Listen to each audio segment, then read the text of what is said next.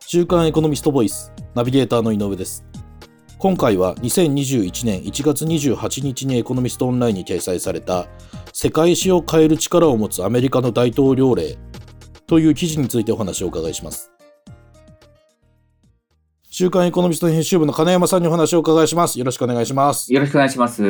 えー、と金山さん、こはいの記事はですね、ええその米国の大統領令がはいどのようなものかご存知だろうかというその書き出しで冒頭始まってますよね。そうですね。その日本にはまあ大統領がいないので、ええその大統領令というものにもちょっと馴染みがないんですが、はい。まずはその基本的なこととして、はい。大統領令というものが何なのかについて簡そう単でに教すねえていただけますかこれは私も勉強するつもりで書いてましたけどあも、はい大統領令っていうのは、要するはいに行政府のトップである大統領がですね、はい。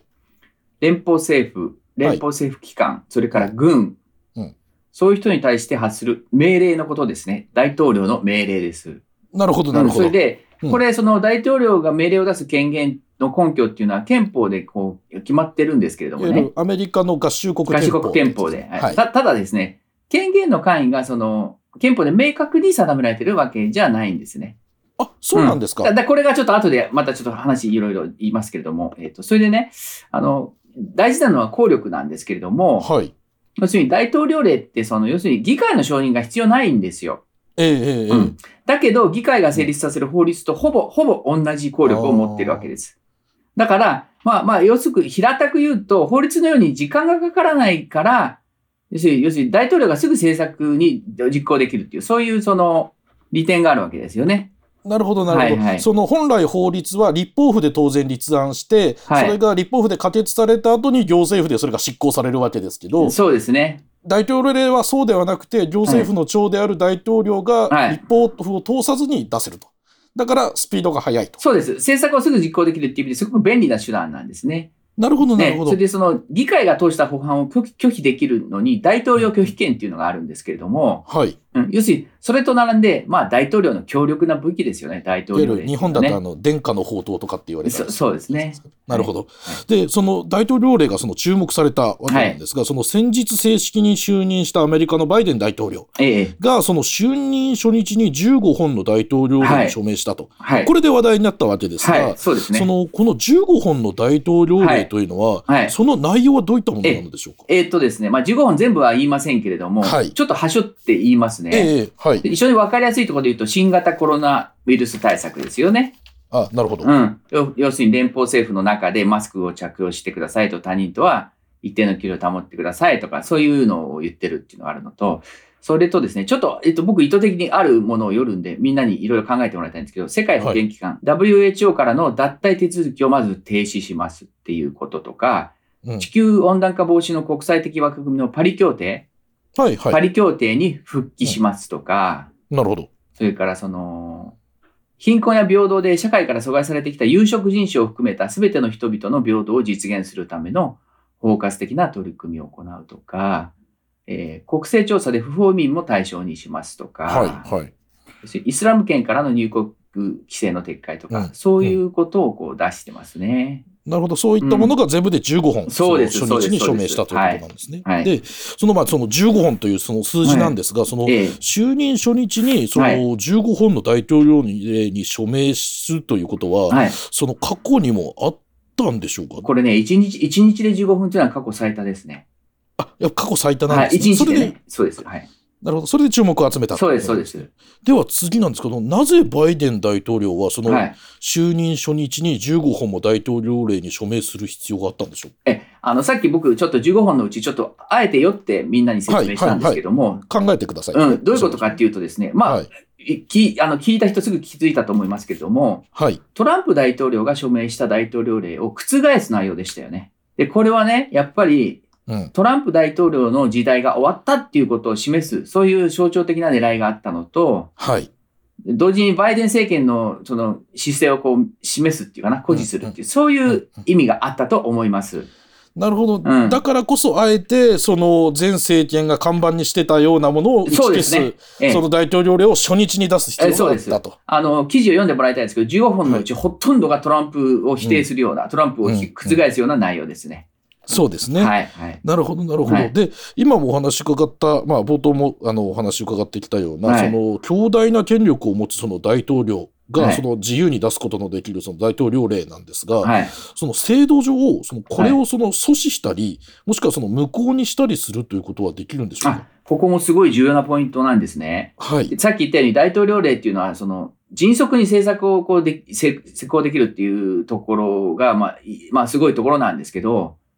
予算が必要な場合は、やっぱり議会に予算の承認を得る必要があるんです。だから議会が予算権持ってるから、それで、その、大統領が勝手に言うことやっても、だからその予算で阻止するっていうことができるんですね。まず、その議会は予算権というところそうでですそう大です統領令に抵抗することができると。はい。これで一つと。、で、予は算措置の拒否拒否に加えて、その、い、はい。大統領令を無効にする法律も制定することができるんです、議会はね。そうなんですね。はいはい。なるほど。えで、もっと大きいのは、やっぱり最後は司法で、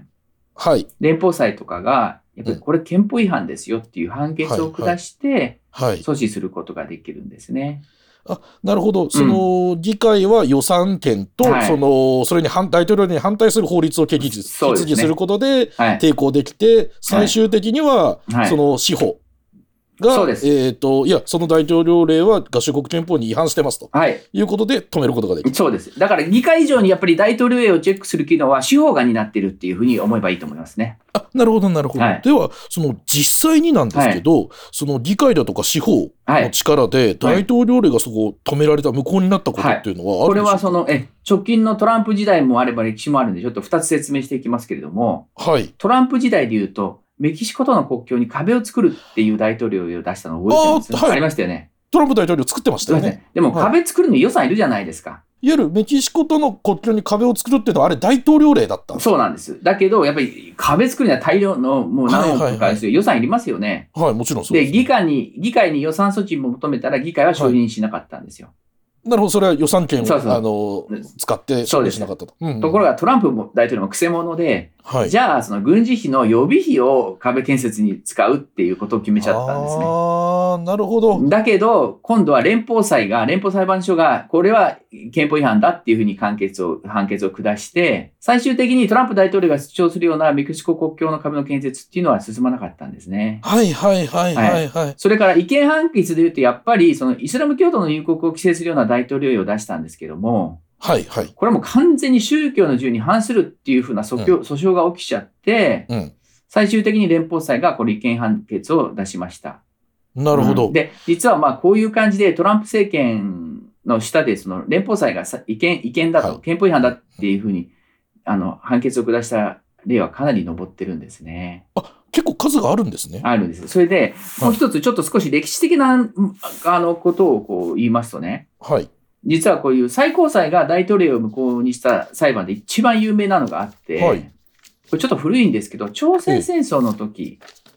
はい、朝鮮戦うん、争。はい。 1952年にトルーマン大統領がその製鉄会社を政府の管理下に置くっていう大統領令を出したんですね。えっ、と、それは戦争を理由にという。まあそうでしょうね。もう大変だ、はいもううん一一大事だからっていうことで。でもこの首相で最高裁は大統領令が違憲であるっていうのを判決を下してるんですね。だからやっぱりそあの、ーな、ななんていうかな、その、緊急時で大変だからってやったって、いや、ダメなものはダメですっていんうんう、ふううんに、要するに、うん要するにその大統領令っていうのはすごくあの危機の時に有効な迅速的に打てる政策手段ではあるけれども、はい。やっぱり議会と司法によるチェックシステムがちゃんと存在してるっていう非常に優れた制度でもあるんですよね、やっぱりね。いアメリカの民主主義っていうのはね。なるほど。はいその、三権分立がそのしっかりしているというかそう、そうですよね。そういう仕組みがちゃんとあると。うんそういうことです。そういうことですねはいなるほど。で、その、まあ、あの、バイデンのさんのお話などを伺ってきましたが、その、はいところでということなんですが、はその今までにそのええ大統領令を最も多く出した大統領っていうのは、その誰なんでしょうまたそれはそのこれどものような時代背景の中で出されてるんでしょうそうですね。これもね、実は僕もあの編集しながら勉強したんですけれども、ええ。えっ、と、ルーズベルト、セオドア・ルーズベルトじゃなくて、フランキル・リン・ルーズベルトの方です。というと、あのー第二次世界大戦とかはいはい。の時代の大統領ですかね。そうですねはいなるほど。トルーマンの前第第の人そうなんですですよね。第そうです第32代大はいアメリカ合衆国大統領、この人も民主党でしたね。はいはい。でその人、なるなんとね、3721本も出してるんですって。ほどえっと、まあ、任期が例えば8年だとしたら8年間で3000文字出してるんはでいすか、、任期もっと長かったんですけどね、この人はね。あ、そうなんですはいはいはね。いなるほどなるほど。はいで、で、要するにこれまさに、その、じゃあどういう時代背景かっていうと、うん世界大恐慌って覚えてますよね。はい。はい。そのブラックマンデー、株の暴落から一気に、この、もう世界の景気が非常に悪くなった。それと第二次世界大戦。うんそういう、あの、大変な時代だったんですよね。だから要するに、それはどういうことかっていうと、ともう迅速な対応をしないと、もはいうはい大変だっていう差し迫った状況があったわけです。なるほど、なるほうんど。それからその機動的な財政出動も含めてニューディール政策っていうのを打つんだけれども、やっぱり反対する勢力があったわけですよ。うんうんうん、でもね、やっぱりそれ議会を迂回して政策を実施するっていう必要性があったわけですね。はい、はい、ははいい。。他にもね、えっと、ウィルソン大統領の時代も1800本出してますね。これはね、第一次世界大戦っていう状況ですよね。あーやっぱりあれですかね、そのルーズベルト大統領のその、世界恐慌からニューディールを経て、うん第二次世界大戦の時代もそうですし、そのウィルソン大統領の第一次世界大戦もそうですねそうですし、その、なんて言うんでしょう、世界が非常事態、ん大きな事件に災いに巻き込まれている時に、多く出されるという傾向があるんですかね。そういう意味で言うと、まさにその通りで、危機の時代、あそう大変な時代にこはそ大統領でってやっぱりそれはやっぱりもう急いでやるから、急いでやらないと大変だから、だからまさにこの今のコロナ禍の今がまさにそうですよね。い、はい、はい、はい。もうもう一つはね、これうね、んキーワードなのはですね、要するに、はい。世界が、国が分断してる時に出てくると思っていいと思います。つまり、ほう議会でこの法案を出すともう紛糾してなかなか通らないと。そういう政策ってあるじゃないですか。はい、はい、はい。だからやっぱりそういう時はもうもう議会をそんなことやったら間に合わないからっていうことで言えば、うん僕はやっぱり、なんていうか、大統領令の数っていうのは、危機と分断の象徴というか、正比例のように思いますよね。はいはい、なえるーほど。世のなる中が戦争で大変だ、その、疫病で大変だ、えっ、と、格差でいろいろ分断が生まれてるとか、そういう時にこそ、大統領って必然的にそれに比例して増えていっちゃうっていう、そういう側面があるんじゃないかっていうことを考えるとですね、ほどはい。えっ、と、やっぱりバイデンが初日に15本出したっていうことはすごく重要であり、うん。これからどんな大統領が出るのかっていうことを頭に置いて、今の今日のあの話を見ると、アメリカ政治の置かれてることっていうのは非常に手に取るように分かるんじゃないかと思いますね。なるほど。今はい後、私たちもその報道を見る中で、アメリカでこんな大統領令が出されたよ、バイデンさんがこんな大統領令を出すよという報道は、多分耳に入ってくることそうがあでるすとね思いますので、そう,、はい。いった時にはちょっと気に留めておきたいですね。あで、かつまこうたい出すう今のか日今日の話のからくりが分かると、またこうニュースも違って見てくるじゃないですか。うんうんうん、うんそうですね。そうですね。ということで、ぜひ気に留めておいてください。わかりました。ありがとうございます。はい今回は週刊エコノミスト編集部の金山さんにお話をお伺いしました。金山さん、ありがとうございました。ありがとうございました。こちらの記事はエコノミストオンラインにも掲載されています。ぜひご覧ください。